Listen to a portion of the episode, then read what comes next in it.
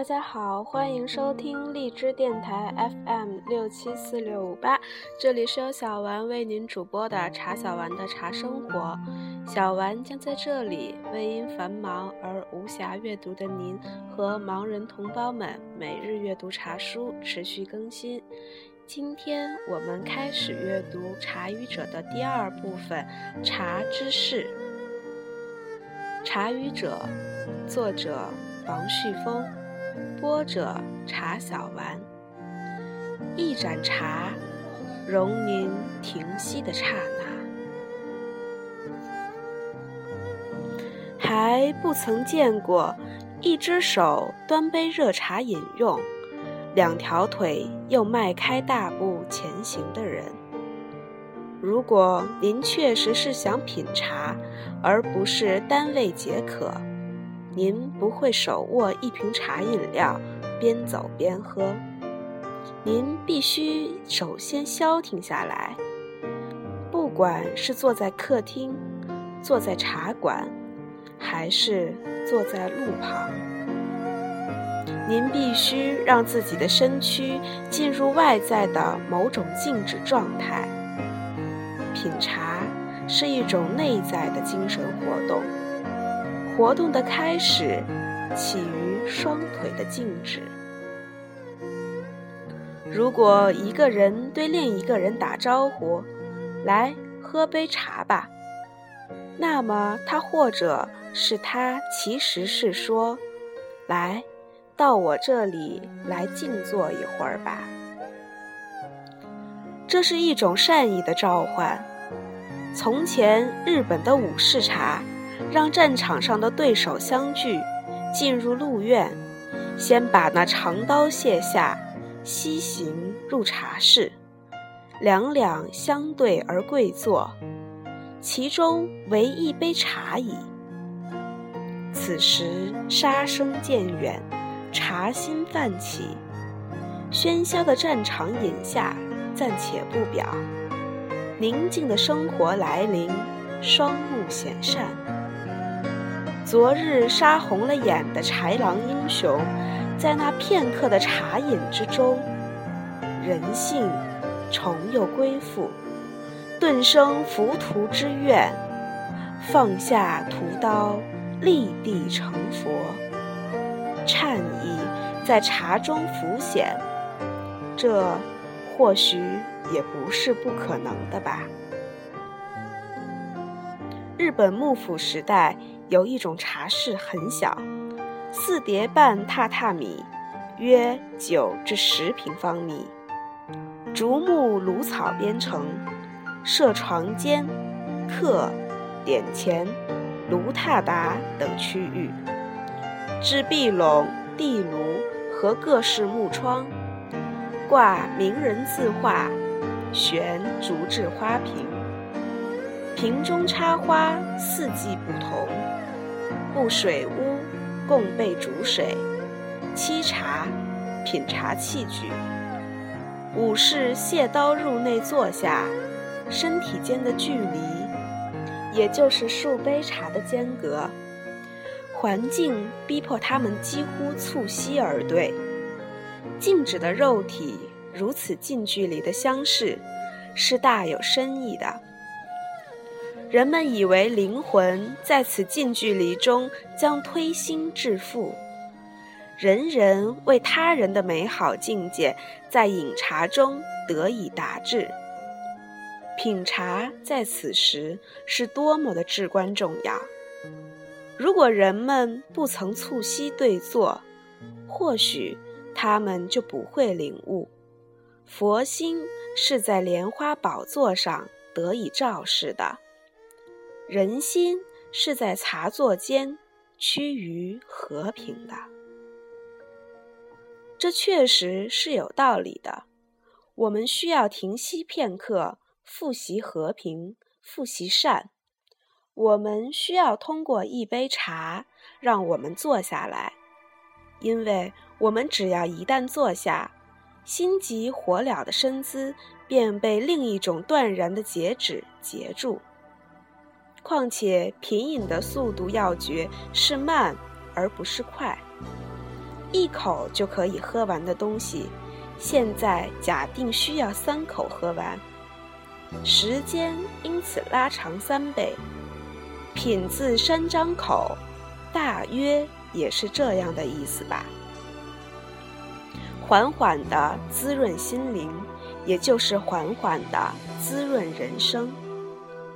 是的，您知道，您自己生活的太快了。您一边跑一边想：天哪，有什么办法让我能够静下来，让我停下来？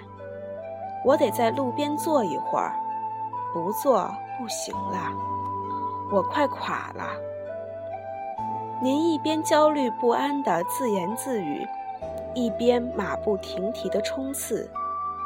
然后，您眼睛一亮，您发现一盏热茶。这正是一盏茶容您停息的刹那。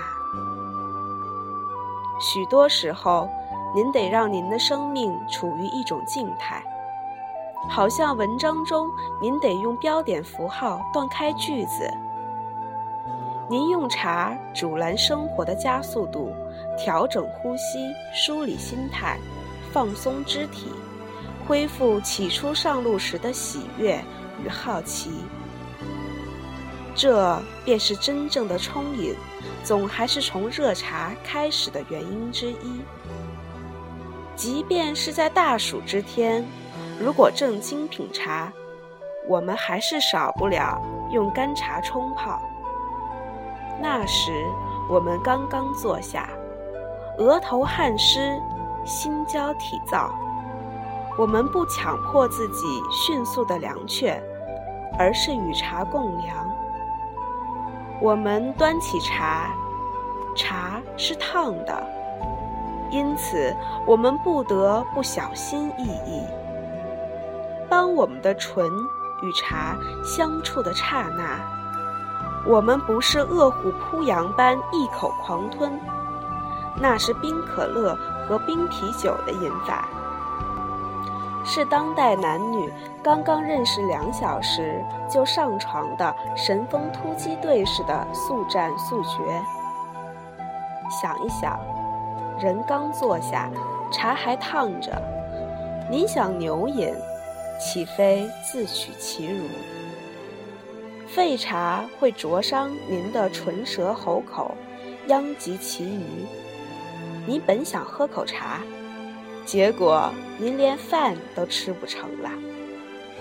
急什么呢？慢慢的吹着，凉着，反正已经停下来了。在适合的温度下饮合适的茶，心跳也回到了与生活合拍的节奏。这过程甚至开始让您不适，您已经在加速度中激流勇进惯了。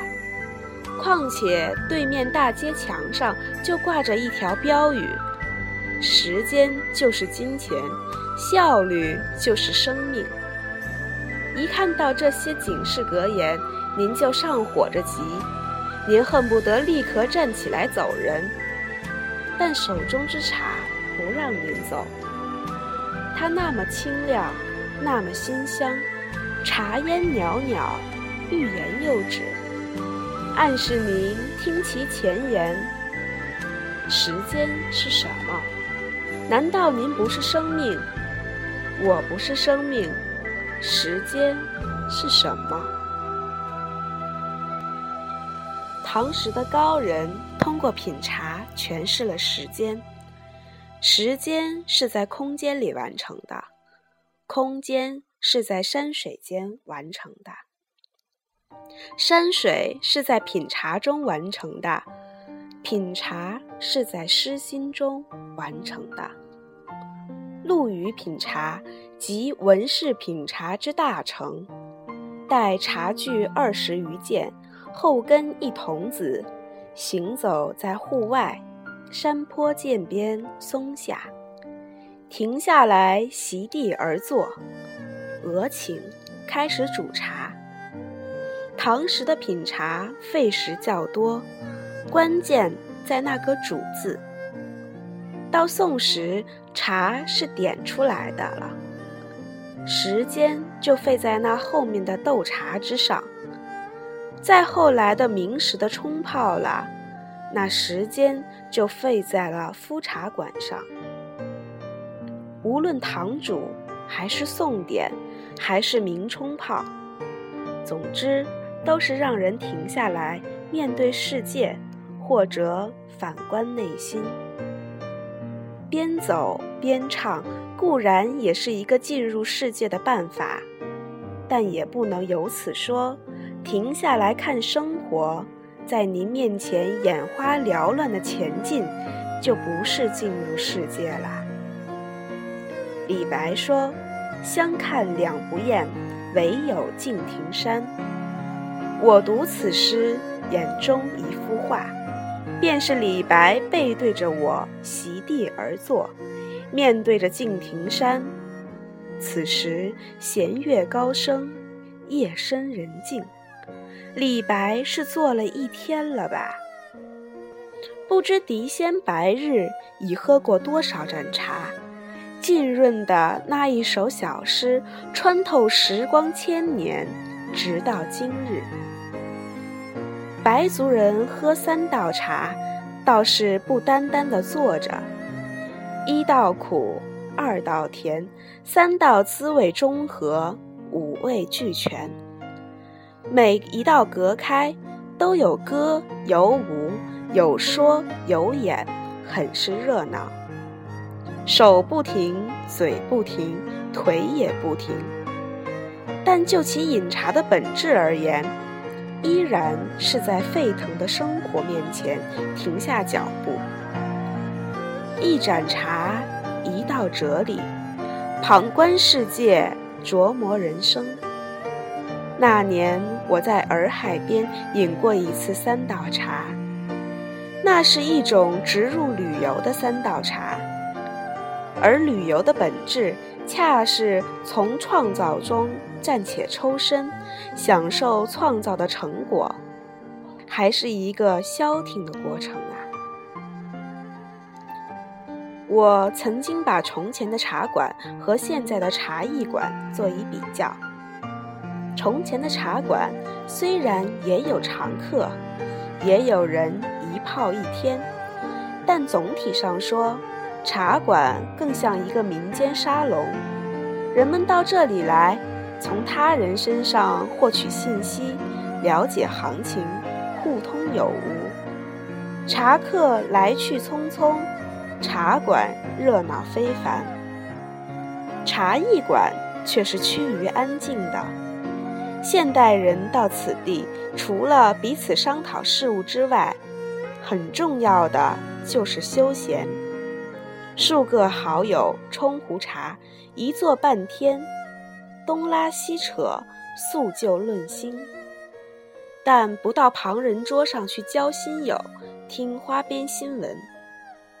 从前一条信息全茶馆共享的日子，是一去不复返了。基本上进入茶艺馆的人们是以个人为中心的。以小团体为中心的沙龙性质消解，驿站性质渐起。说当今的茶艺馆是人生的停靠站，也未尝不可。既然停靠了，做停靠站生意的馆主们，自然希望停靠者待的时间越长越好。时间越长。消费越多嘛，这也是茶艺馆和茶馆为什么装修理念不大一样的缘故。茶馆大堂多，包厢少，讲究的是个人气，倒也未必在那些琴棋书画上下太大的功夫。要把客留下来，首先是人多，人一多，消息就多，消息一多。听消息的人就多，喝茶的人自然也多。茶艺馆就要在这方面追求精美，除了茶要好之外，茶食要多要好，装修要好，要隽永耐看。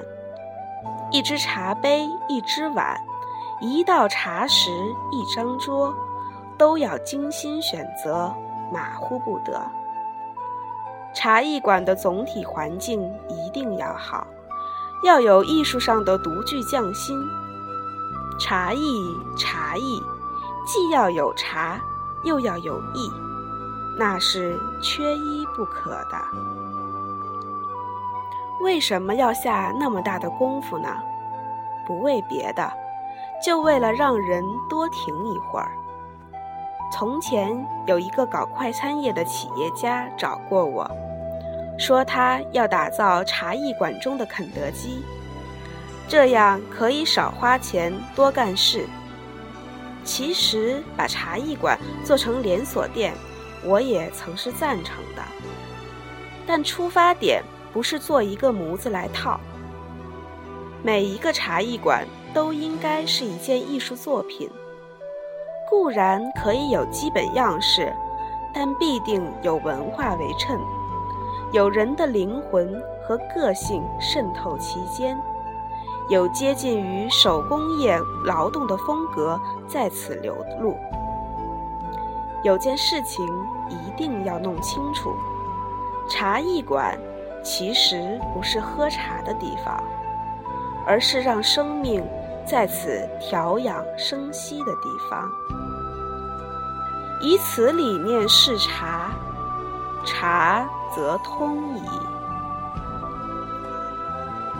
这期的节目就到这里，敬请期待下集《香草爱情》。